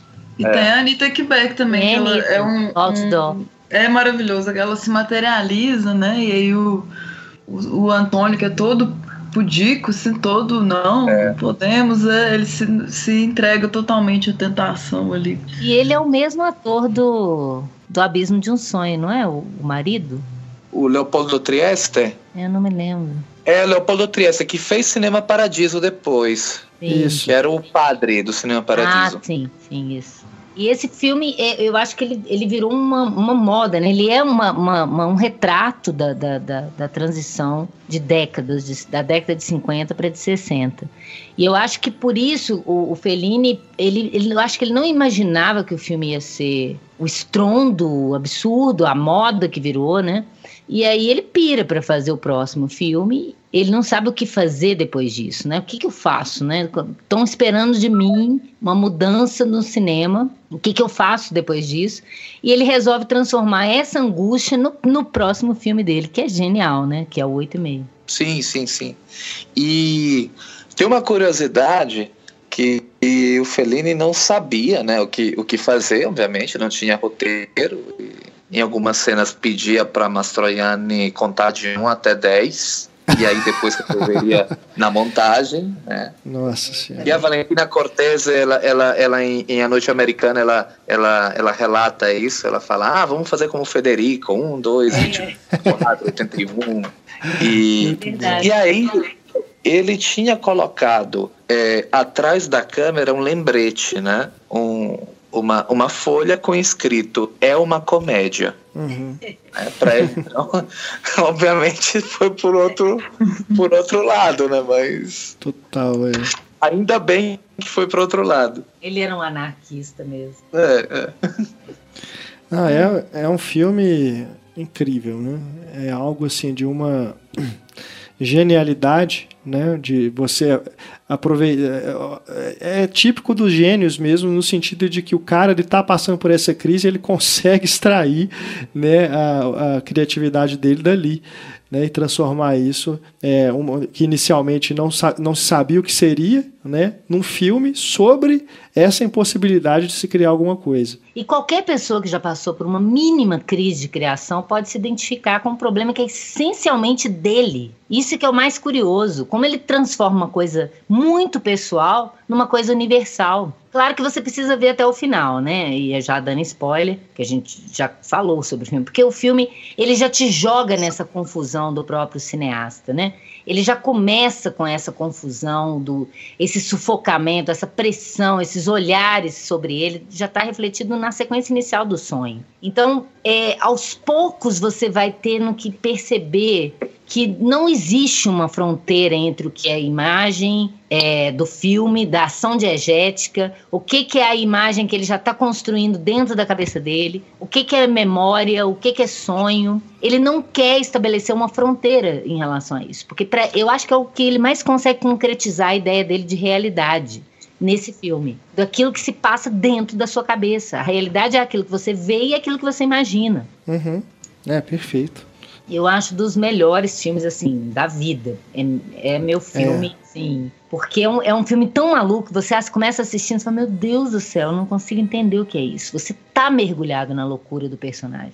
Você já tá identificado com ele e não sabe. À medida que as coisas vão clareando para ele, vai clareando para você também, né? E aquela fotografia maravilhosa em preto e branco, que eu acho que ela já começa bem no, no- na Doce Vida, mas nesse filme é um preto e branco deslumbrante, assim. É, maravilhoso. E esse é um filme, lembrando aí, que tem uma edição em Blu-ray aqui no Brasil, muito boa, da Versátil, né? Que, se eu não me engano, ainda tem ainda nas lojas. Você procurando aí, você ainda encontra que os, os filmes da Versátil, depois de um tempo, eles esgotam e talvez você não encontre novamente, porque é difícil de fazer a reposição. Mas procurem, porque realmente é uma edição aqui no Brasil, né? De, em Blu-ray de um clássico que não seja é, norte-americano, hollywoodiano, é difícil de achar. Então procurem porque vale a pena, é uma edição belíssima. Imagem maravilhosa, tem extras, vale a pena. É uma estrutura muito. apa- apa- aparentemente muito. é, como que fala quando a palavra é, muito hermética, né? Uhum. É, e, e faz parte disso, dessa ideia do- da confusão de um artista tentando criar. Uhum. Mas é aquilo que o, o, o, Christian Metz vai chamar num texto de uma estrutura em abismo, né? Que você Sim. tem um filme dentro do filme que você já não sabe o que, que é o filme que ele está fazendo e o filme que você mesmo está assistindo, né? Uhum. É, uma, é uma construção extremamente elaborada, né? Riquíssima e muito difícil de você é, construir, né? O cara tem que ser um louco, um gênio absoluto para construir uma coisa dessa. É. E, e, tanto que depois a gente vai ter outros filmes que vão é, tentar e fazer algo é. É, semelhante, né? O próprio A Noite Americana, do Truffaut. Temos Memórias. Memórias, do Woody Allen. Né? Sim, Memórias é uma homenagem descarada ao filme. É. é. E se a gente lembrar também, puxando um pouco mais para o presente, do Adaptação, né? Do Spike Jones e Charlie Kaufman a gente tem ali também uma questão bem parecida, né? A impossibilidade de adaptar aquele livro e ele transforma isso no filme, né? No, no que é o filme. Nine também. É, é só que o Nine ali, aí já. Nine me dói, me dói no, no, no coração, assim. Não, eu, eu defendo é. até o fim esse. É mesmo? É mesmo? É. Por favor, então. Eu lembro, eu, eu fui ver na Itália com amigos felinianos doentes, assim. Olha, a gente foi lá, pra, foi lá pra falar mal do filme. Digo, não, não, esse filme vamos contra e tal. Cara, quando terminou, eu disse, gente, até que é bom, né? Não, mas acho que é também é, foi culpa de Marion Cotillard e Penelope Cruz que. Ah, que... Então são motivos mais. Não, não, não. Mas é uma é. situação essa, é, essa da, da, da, da, crise de um projeto que não irá em frente, que o Fellini encontrará várias vezes com um projeto dele, que é chamado Il Viaggio di G. Mastorna, que é a viagem de G. Mastorna, traduzido. É um projeto que ele tentará fazer duas vezes e no começo das filmagens a produção será cancelada. Eu acho que isso aconteceu é, depois de oito e meio, depois do Satyricon, antes dele fazer o Roma, né? E não deu certo porque o, próprio Fellini não é, não tinha batido bem com, com o produtor e tinha se encontrado também numa, numa grande crise é, criativa e ele tentou fazer esse filme também no, no final dos anos 80, que, com o Mario Cecchigori, que é o produtor que mais em frente fará o A Voz da Lua. Tanto é que o, tem um, um filme, um média-metragem do próprio Fellini, que se chama é, Notebook de um cineasta. Notebook, acho que é. É, não, é, é como se fossem anotações not, de um é, cineasta. Anotações de um cineasta, é. Uhum, anotações sim. de cineasta, que é um filme que ele fez antes de Roma e onde ele fala é, dessa, desse trabalho do, do Mastorna. E tem umas cenas também da, dos testes feitos com o próprio Mastroianni, testes de figurino, onde ele, entre aspas, briga com o próprio Mastroianni, né, dizendo é, faz esse personagem mais alegre, faz mais melancônico, faz mais triste, e aí no final ele fala, o Mastroianni fala para Fellini, Fellini, a gente tentou rindo, chorando, cantando, calado, é, mas parece que tu não sabe o que quer. Me diz como é que eu não vou interpretar o Mastorna, eu me torno no Mastorna. E aí é, é, um filme. É, sabe, é uma daquelas lendas tipo Napoleão de Stanley Kubrick, né? Sim, sim. Aqueles filmes é, incompletos que acabam virando lenda, né, entre os entre os amantes do, do, de Fellini, né,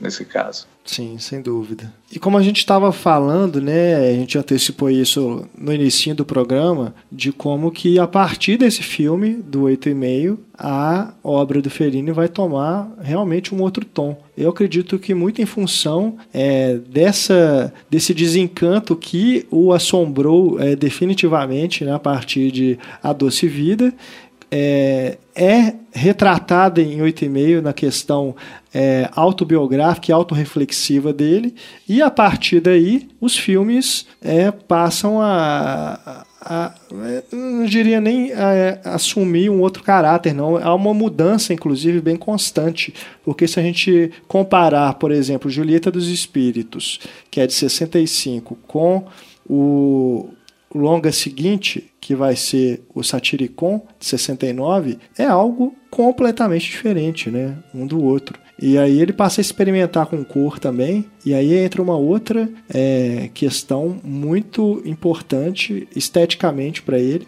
é, que antes ele não, não tinha é, talvez essa preocupação né, de como que a cor, é, como que ele ia é, simbolizar o que ele queria dizer através das cores também. Porque no Satiricon e no Roma também, principalmente, é incrível, né? Como que isso é usado como linguagem, não apenas só para fazer um filme em cores. É, faz é. parte da linguagem também. Julieta né? também dos espíritos. Né? Julieta também, sim, claro. O que é. chama mais atenção, que, se, o que você lembra mais dos enquadramentos é a cor. Sim, é incrível isso. É. Ele e parece ele que se esse... redescobre, né? Inicia realmente um outro Fellini, ele renasce, é. né? Como, como cineasta a partir dali. E aí eu acho que ele começa a chutar o balde mesmo de eu não vou mais contar histórias no sentido trivial. Eu vou contar histórias dessa maneira, né? Desse, a partir dessa confusão dos próprios personagens. E vou, não vou mais é, estabelecer fronteira entre imaginação, sonho e, e ação diegética. E o Woody Allen vai homenagear o Julieta dos Espíritos também com Alice, né?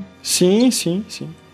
Que a Julieta Mazina ali, meio se sentindo negligenciada, a impressão que dá é que ele, ah, vou fazer um filme pra você. É.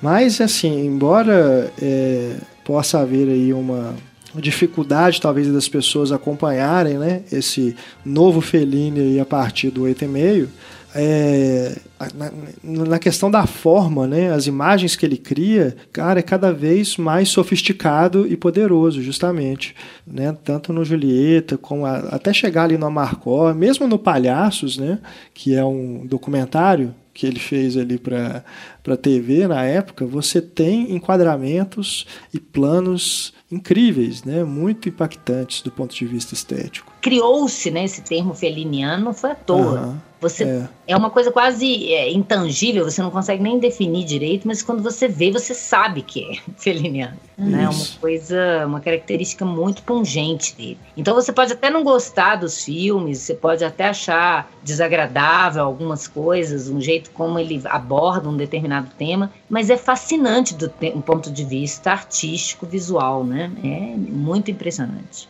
É, aqui no, no livro da Tashin, eles comparam a Doce Vida com o Satiricon, no sentido de que seria, o Satiricon seria a Doce Vida de sandálias.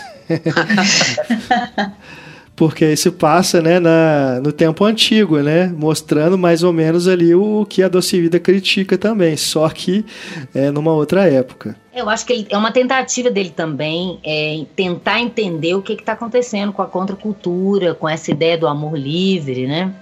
É, essa juventude dos anos 60 diferenciada, né? E, eu gosto muito que é, tinha um, um, na época do Laserdisc, né? Tinha um Laserdisc da, da Criterion que falava assim, é, que era a propaganda do filme, né? Que deve ter sido da época, mas eu acho sensacional, que é Roma antes de Cristo e depois de Fellini.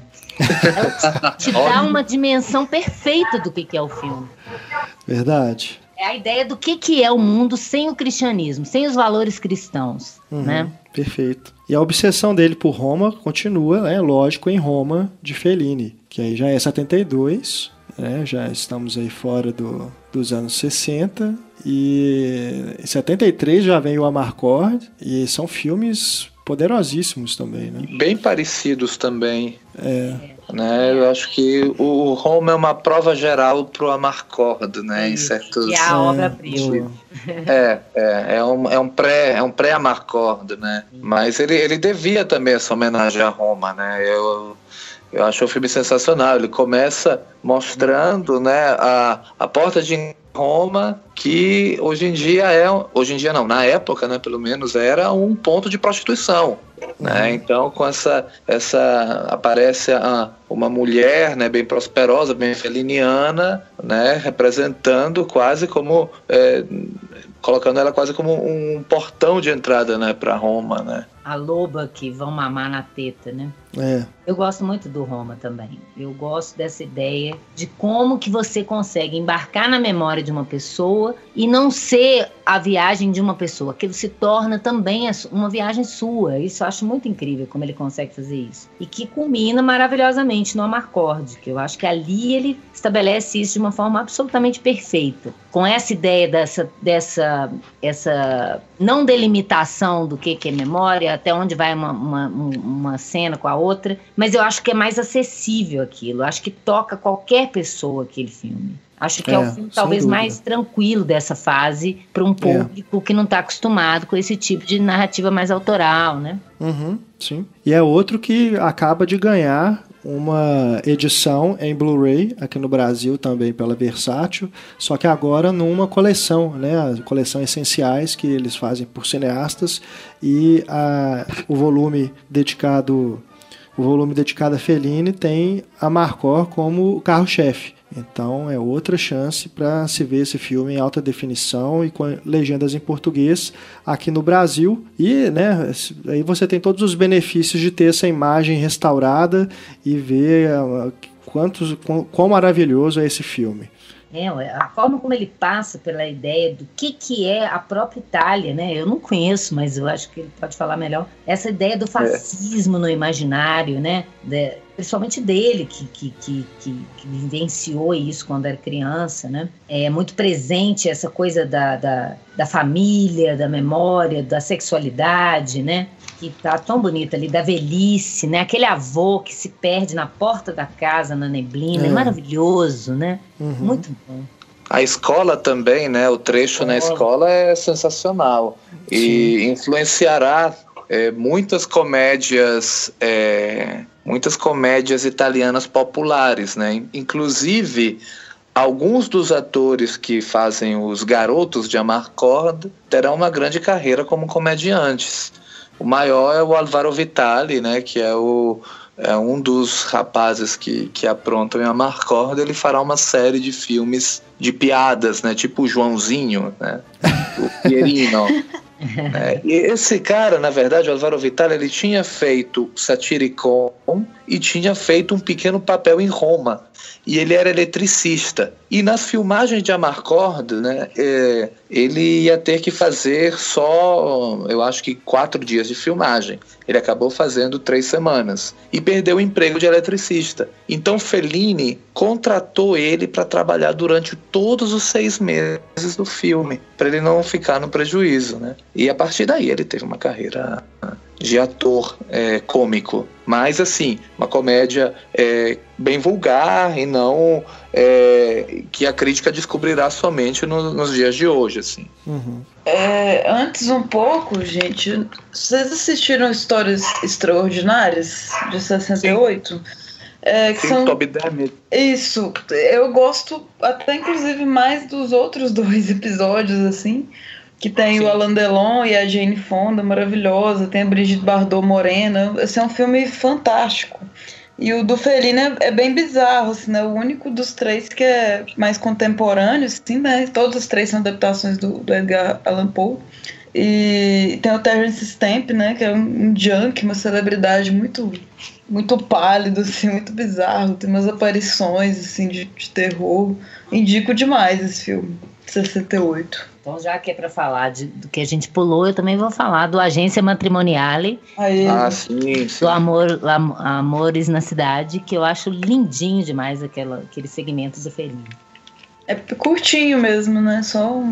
É muito simples, muito singelo, mas eu acho que tem tantas características interessantes que ele vai explorar melhor depois ali. Esse carinho que ele tem por esses personagens ingênuos e, e que não tem a menor ideia do que, que é a vida e enfim. Acho muito bonitinho aquele filme mesmo. Tem no YouTube ele, esse, esse fragmento que eu assisti lá, assim, do Agência Matrimonial. Tem já esse personagem quase na primeira pessoa, esse jornalista com esse olhar cínico que é ele ali, né? Pois é, aí depois do Amarcor, a gente vai ter ainda mais até 80, até 90, né, que ele vai dirigir A Voz da Lua, que é o último filme. E dessa última fase que pega aí os anos 80, né, a década inteira, é, talvez aí o Elanavevá seja realmente o, o, o, principal filme, né? Eu gosto muito da entrevista também, embora tem? seja também TV 87, né? Entrevista. Isso. Mas... E tem a Cidade das Mulheres também, né? Maravilhoso. Que é, que é um filme incrível, né? Nino Rota já tinha morrido e a trilha sonora tinha sido assinada pelo Luiz Bacalov que tinha, ganhou o Oscar depois por Carteiro Poeta, né? Tem uma mastroianna incrível, é um grande manifesto feminista ou machista, dependendo do, do ponto de olhar, né? Mas Eu é um filme feminista. É, é. E é uma viagem também pela filmografia dele, assim, uma, uma auto-referência incrível. É, ele fica cada vez mais metalinguístico, né? Uhum. Essa ideia que tá também no entrevista, como ele recapitula todo o cinema dele, né? É. Que tá lá, essa coisa do filme também dentro do filme em estrutura em abismo, essa crítica dele à televisão, que ele acha que acaba com o cinema italiano, né? E é, em Ginger e Fred tá bem, tá bem viva, né, essa crítica à televisão. Isso, isso também, que é outro filme também, que ele metalinguístico também, né? E a, o La Nave Va, esse mar de plástico, é escancarar que aquilo é uma representação, né?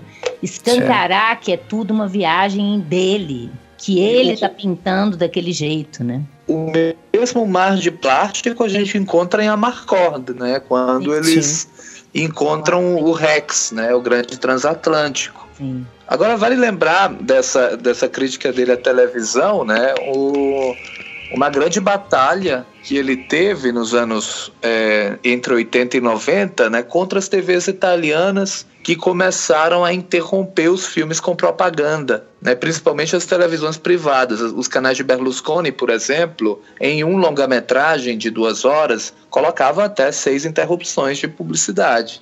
Então, Fellini começou uma grande campanha que levou a um referendo, né, um referendo eleitoral feito em 94, logo, logo depois de sua morte, e foi bem simbólico, porque é, foi derrotado, né? Após a morte de Fellini, né? Porque era um referendo onde é, se colocava o limite de somente uma propaganda, uma como, como se fala, um slot né, de propaganda né, de cinco minutos em um filme de duas horas. Né? E, e infelizmente né, é, perderam o referendo porque o próprio Berlusconi tinha feito uma campanha é, dizendo que é, com os filmes, é, com a propaganda, a TV italiana poderia ter mais filmes e de melhor qualidade. Então se perdeu essa, essa grande batalha feita por Fellini, né, após a morte dele, né. Ironicamente, ele mesmo dirigiu dois comerciais que tem no IMDB, né? Sim, sim, um, sim. Um sim. De, de Campari e, e, outro de, de macarrão, né? Rigatoni. Da Barilla, da Barilla, é. é. E nos filmes dele ele incorpora até uma, uma crítica a isso mesmo. Né? No Ginger e Fred é cheio de comerciais justamente por ser o tema do filme, assim, e uns comerciais muito bizarros, né? Muito sim, extremados. Sim. Mas era o que se via na Itália nos anos 80, era bem uhum. absurdo. Uhum. Uma forma dele sobreviver nisso, né? Porque os filmes dele começam a perder, uh, né? Acho que desde o Satyricon, se não, se não me engano, né? Ele começa, os produtores a ficar meio com medo do que, que ele vai fazer. E não é, é a Marcord, a Marcord ele foi o, o, maior sucesso do ano na Itália no ano de estreia. É, ele né? ganhou o Oscar também, né, de filme é, Mas os outros realmente, é, prova de orquestra, ensaio de orquestra, por exemplo, não foi um filme de grande bilheteria. Lá na Vevá foi um filme que teve muito sucesso fora da Itália, uhum. né? Mas na Itália realmente não, não, não repercutiu. O La Voce della Luna, A Voz da Lua. A Voz da Lua teve uma bilheteria média, né? Mas uhum. assim, é... o, também o Intervista, né? Não foi um grande sucesso. Mas o, eram filmes produzidos, os últimos filmes, os filmes dos anos 80 a maioria, é, ensaio de orquestra, entrevista, eram produzidos pela RAI, pela, pela televisão italiana, né? Então, eram filmes que já tinham um destino televisivo, né? Então, é, de uma certa forma, foram bem, eram filmes baratos, né? Na verdade. Ensaio de orquestra eu acho um grande filme político, assim, é bem forte, né? É um filme que eu gosto muito de rever e que também é pouco, pouco comentado. Qual? O ensaio de orquestra. Ah, sim, é, é, um, é quase um libelo é, sobre o que é anarquia, né? Sim, é, sim. A ideia, é, como é que ele consegue naquela metáfora construir uma ideia do que, que é anarquia para ele, né? Eu acho muito interessante, assim. É claro que não é um filme fácil, né? E, e talvez muito é, agradável para o público está acostumado a um Sim. outro tipo de cinema, mas eu acho interessante a proposta. Foi o primeiro Fellini que eu vi. É mesmo? Foi, com oito anos. Comecei cedo. Não, o meu primeiro foi A Estrada da Vida. É, não é. Bom, teve o Casa Nova também, de 76, ah, que a ah, gente não falou, é que eu sou apaixonado com ele. Também não é fácil, né? Um filme bem complicado. Bem decadente, né? É. é. e maravilhoso, assim, o figurino ganhou o Oscar, merecido. Absurdo o figurino também. As cenas eróticas dele também muito bizarras. A Deep Web, assim, é, não tem graça perto de Casa Nova. Claro, claro. muito Ele é cruel com o seu personagem. Tenta ser um Casanova. muito bizarro. Não, eu, eu, tanto o Aquela figurino... boneca humana no final, é muito louco. É, tanto o figurino quanto a direção de arte são assinados pelo Danilo Donati, né, que é um dos grandes colaboradores de Fellini e talvez o maior figurinista italiano, né? Aquele filme é uma festa para os olhos, realmente. Uhum. Casanova é maravilhoso, longo, né? Quase três horas, mas uhum. É uma viagem mesmo, assim, é uma imersão no universo, nesse grande universo, né, fantasioso. Realmente, Donald Sutherland tá incrível. Demais, é. E assim, o, a, maquiagem do filme é muito impressionante também. Parece um quadro, assim, aquelas figuras mesmo medievais, né? O olho fundo de, de pessoa quase morrendo de inanição, assim, é muito perfeito a caracterização.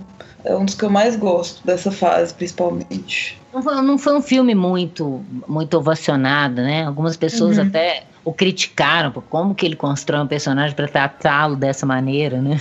É, a trilha é. do Nino Rota é incrível. Uhum. Teve também, né, a homenagem pro, do Oscar, né, em 90 e 93, Sim. eu acho que foi. Uhum. Né, foi feita alguns meses antes dele morrer, né, foi bem, bem bonita, né, com a a, eu acho que foi a Sofia Loren que entregou para ele, né?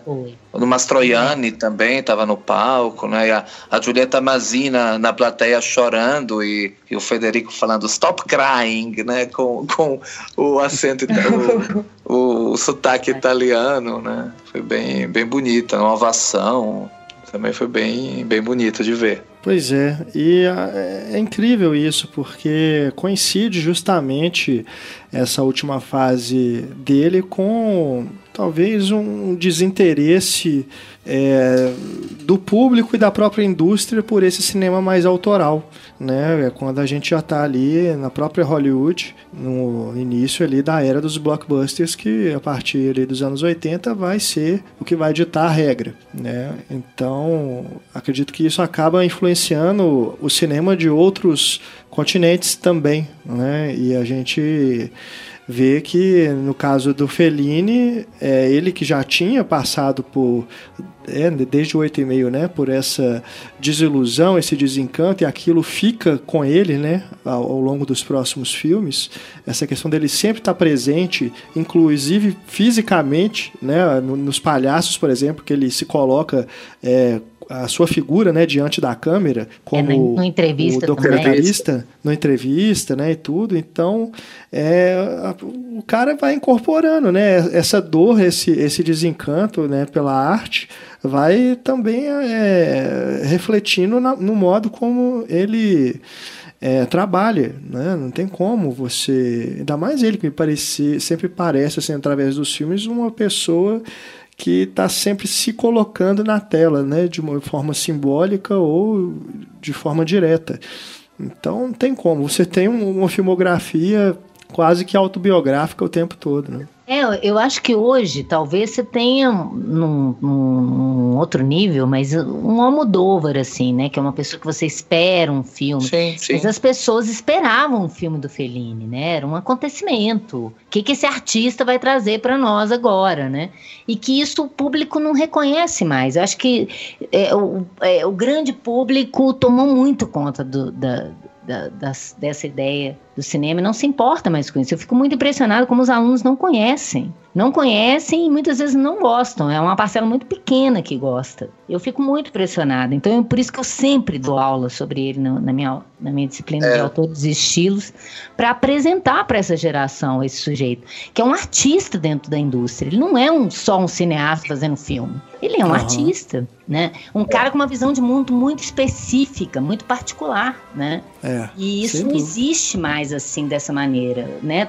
Mesmo a Modô, você vê que por mais que o cara te, seja famoso tenha liberdade, ainda tem um pezinho na indústria. O Felino não estava preocupado com isso. Né? É. Ele teve até um momento que ele tinha que sobreviver, mas ele ainda assim ficava, é a minha assinatura.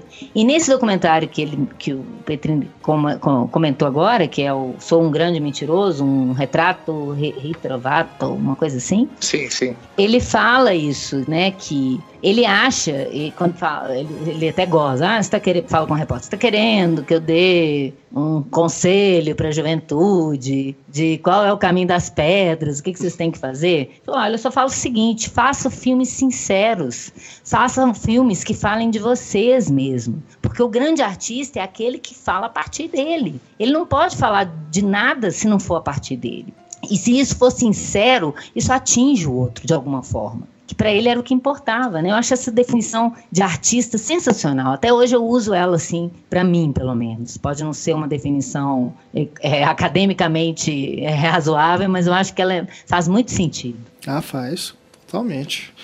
E eu queria que o Petrini falasse também sobre é, o cinema italiano depois de Fellini, né? Porque tem a crítica de uma forma geral considera que o cinema italiano entrou numa decadência é, da qual ele não se recuperou, né? Acabou o cinema italiano, na verdade, né? Tem pequenas, depois da morte de Fellini, assim, pequenos é, pequenas assim é, pequenos sinais de luz né mas parece assim um, um morto que está acordando né que anda poucos passos e que assim, é, é consegue. É um morto que caminha e, não, e nem caminha bem, na verdade. Mas assim, Sim. às vezes a gente. A influência de Fellini está muito presente, por exemplo, no cinema do Paulo Sorrentino, com a uhum. Grande Beleza. Realmente, a Grande Beleza é um filme que é, pega muito desse universo feliniano, mas também, né, outros autores que começaram a carreira dos anos 70 e que dos 90 em diante é, começaram a fazer obras mais carregadas, como Nani Moretti, por exemplo, né, que é outro é, realmente grande autor italiano, ou o Marco Bellocchio, que começou no final dos 60, mas que continua com um cinema forte, com um cinema muito político, né? O Matteo Garrone também, que tá aí. Garrone ele faz em reality, acho que se chama assim no Brasil, né? Reality. É, é, se eu não me engano é isso mesmo. Que é sobre é. o Big Brother, né? Isso, isso. Tem uns traços de, de, de cinema feliniano, né? Na representação sim, da família, sim. no barulho que faz. Claro que é uma família napolitana, é diferente de uma família bolonhesa de Rimini, que é uma. que é mais recatada. A, a, a, napolitana é bem mais barulhenta do que a, a de Amarcord, né? Então, uhum. é, mas é uma bela. Tem alguma homenagem aqui a Cular. Mas é, é, sem falar no, no protagonista ser essa pessoa totalmente iludida por aquela realidade falsa, né? Do, do reality show. É, a, é, tem um humor absurdo ali também, né? Dele fazendo de tudo para poder entrar no programa né? Que é algo, um humor meio, meio feliniano também, né? É, e um cineasta que herdou também de Fellini, até por conhecer ele pessoalmente, de uma certa forma, e que ele cita sempre em suas entrevistas, é, é o Roberto Benini também, né? Que com o que foi muito é depois a voz da lua né com que tiveram essa essa essa essa grande parceria né. A, a, voz da lua é um filme que realmente é muito pouco é muito pouco falado é muito pouco até pouco visto até é pouco digerível na verdade né. O cara tem que ser realmente feliniano para para acompanhar bem e entender com, com carinho até. Mas o, o Benini é um um autor que várias vezes citou o próprio Federico Fellini. Pinóquio, que é um filme que muitos, muitos criticaram na época de seu lançamento, é uma clara homenagem ao Federico Fellini, às suas cores, aos figurinos. O figurinista é o mesmo do, do Satiricon, por exemplo, né? Uhum. É o uhum. último trabalho que o Danilo Donati faz antes de morrer. Mas se eu quiser, tem outro cineasta que não é italiano, mas que para mim é de uma certa forma um herdeiro de Fellini, é o Emir Kusturica também, assim, eu vejo... Sim, ideia sim, da alegoria, né? Isso, é. isso, isso. Na, na, na, grande, é na grande confusão de um gato preto, gato branco, ou de um underground, eu enxergo lá uma, uma, um certo espírito feliniano, né? Realmente uhum. eu acho que é, talvez seja o autor que mais é, que eu posso, que eu gosto de chamar de herdeiro, de uma certa forma, de, de, de Fellini. Andou um pouco sumido, né? Tá com um filme novo agora em Veneza e vamos, vamos ver o que será dele. A gente teve, inclusive, no Brasil, é, recentemente, aquele festival com o novo cinema italiano, né? Com títulos de diretores contemporâneos. Aí tinha ali o Paulo Sorrentino Sim. e tinha também o último do Giuseppe Tornatori, que é, se vai estrear esse ano, né? Vai estrear Amor esse Eterno. ano aqui no Brasil. Acho que estreia esse mês, pela Play Art. Esse mês, né? Isso, isso. É. Você já teve a chance de ver? Já. não vou comentar. Pela sua reação, acho que dispensa não, realmente os comentários. Mas sabe que é, Tornatore, Tornatore para mim é, é, o maior cineasta italiano vivente. Uhum. Agora, né, do, contemporâneo e, e, e, ativo, assim. É, Cinema Paradiso, claro, né? A gente não pode deixar de citar, é o filme que marcou toda uma geração de cinéfilos e muitos cinéfilos se, né? é muitos cinéfilos se descobriram cinéfilos com com Cinema Paradiso uhum. mas teve outros grandes filmes tipo Estamos Todos Bem com sim, Marcello Mastroianni muito amargo filme tristíssimo ou O Homem das Estrelas que é belíssimo, pouco visto também aqui no Brasil e que foi indicado ao Oscar 95 para o melhor filme estrangeiro. A Lenda do Pianista do Mar também, que é, uhum, é foi um filme pouco também pouco badalado assim. Eu, eu vejo, acho que nunca nem saiu em DVD aqui no Brasil. Ah, não, saiu agora. Eu vi agora, saiu uma edição pela Versátil, se eu não me engano. Eu ah, não que... tenho certeza. É, mas, mas saiu é, agora. Mas saiu mesmo, é verdade. É. E é um filme incrível. E ou então o próprio. O Malena, né? Malena eu, eu. Sim. Eu, eu boto. É um dos meus favoritos mesmo.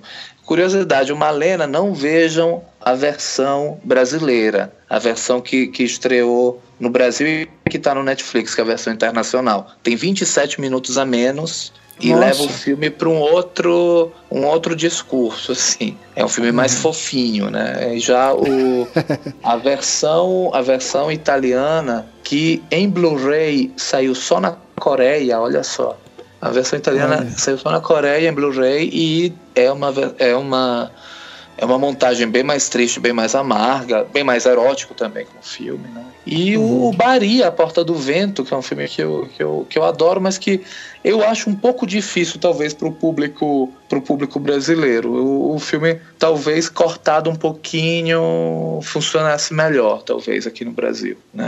Mas a versão internacional, a versão do que estreou nos cinemas brasileiros é a versão italiana mesmo, então é, tem algumas, alguns trechos de difícil compreensão, mas eu, eu vejo no Tornatore realmente um, um grande autor. Pena que esse último filme não seja muito à altura, mas Entendi. enfim.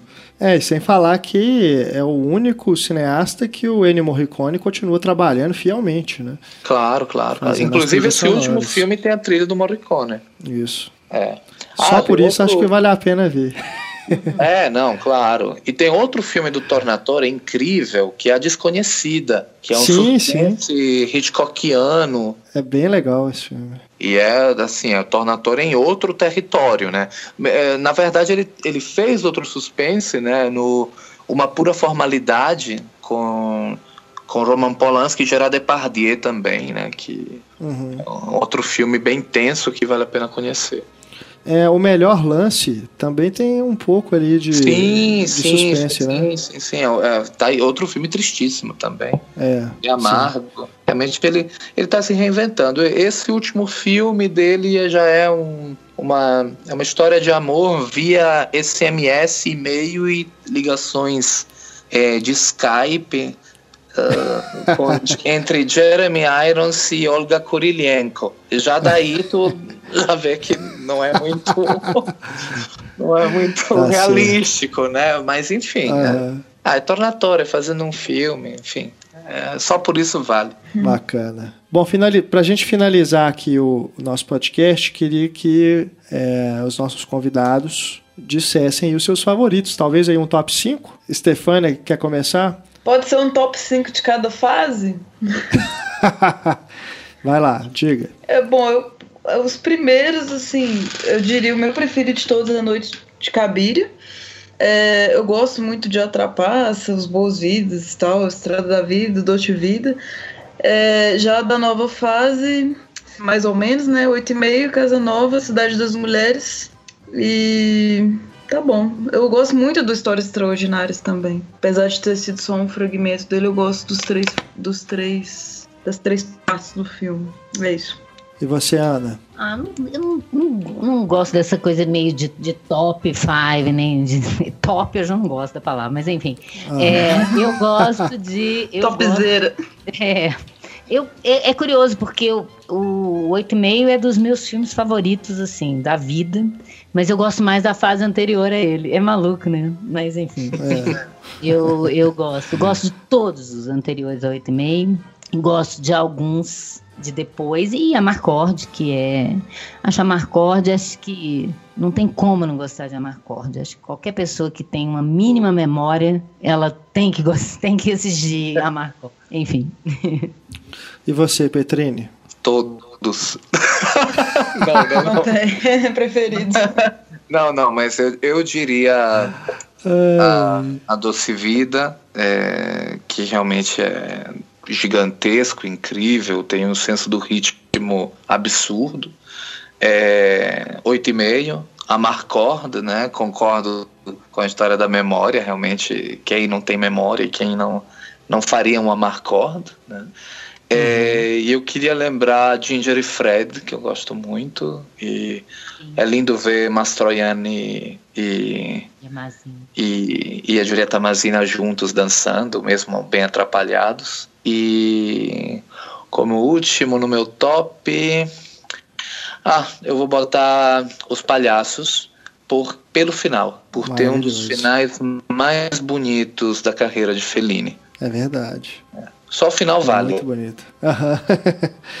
é um filme muito, muito bacana mesmo. É, bem leve. É. Sim, sim. E tem essa questão, né, dele ir atrás dessas figuras que estariam esquecidas, né? É, sim, é sim. bem legal. É um filme bem bacana mesmo. E eu vou colocar um, um fora lista, né? Uhum. Fora, fora da lista a, a, a, Voz da Lua, né? Que é um filme que tá. merece ser descoberto. É muito pouco visto. Não sei se foi lançado no Brasil em DVD, mas. É, ele tá no. Ele acho que tá num DVD da Versátil também, que é dessa coleção dos diretores. Ah, tá. Eu acho que tem lá. Eu vou atrás que nem eu tenho DVD, então é. vou saber. Bom, eu vou ficar aqui com o 8,5 e a Doce Vida em primeiro lugar, empatados. Não consigo é, colocar um na frente do outro. Sempre que eu vejo um, eu coloco na frente, depois eu vejo o outro, ele passa de novo. E depois eu colocaria aí Noite de Cabiria, o Amarcor e a Estrada da Vida como os que eu sou mais fã, né? Mas claro, sou grande admirador do, de outros também, La Navevar, o Roma, Julieta dos Espíritos, né? E dos primeiros também, o Abismo de um Sonho, eu acho muito bacana também, enfim. É, Fellini, não à toa, está aqui na nossa série Grandes Diretores, que realmente é um cineasta magnífico e espero que os ouvintes que aguardavam por esse podcast tenham ficado satisfeitos, tenham gostado aí do nosso programa.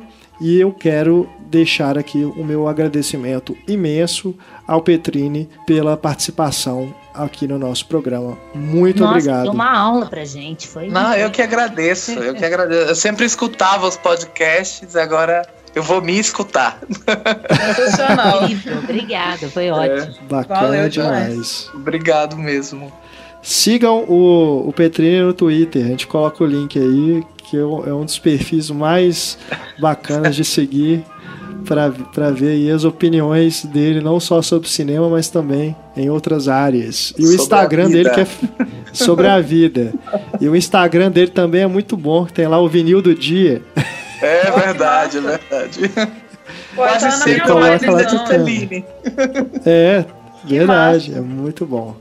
Vamos fazer um podcast de trilha, então. Bora. Já tá convidado. Ah, Quero na festa, hein? Também. Ah, não, com vamos... certeza, com certeza. Vamos todos lá. Beleza. Ana Lúcia, muito obrigado também pela participação. Ah, eu que agradeço, é sempre muito bom. Hoje foi especialíssimo. Né? Adorei também. E Stefânia, obrigado pela presença. Valeu todo mundo também. A você, querido ouvinte, muito obrigado pela audiência, pela companhia no nosso podcast. Deixando novamente nossos contatos: e-mail cinema@cinemaencena.com.br. Inclusive, se você quiser escrever algo para o Petrini, escreva lá e gente encaminha para ele a mensagem. E também utilize as nossas redes sociais no Twitter, Instagram e Facebook é só procurar pelo Cinema em Cena lá, você encontra e pode deixar o seu recado também e acompanhar, claro, outras atrações do site. É isso, nos encontramos no nosso próximo podcast. Um grande abraço, até mais, tchau.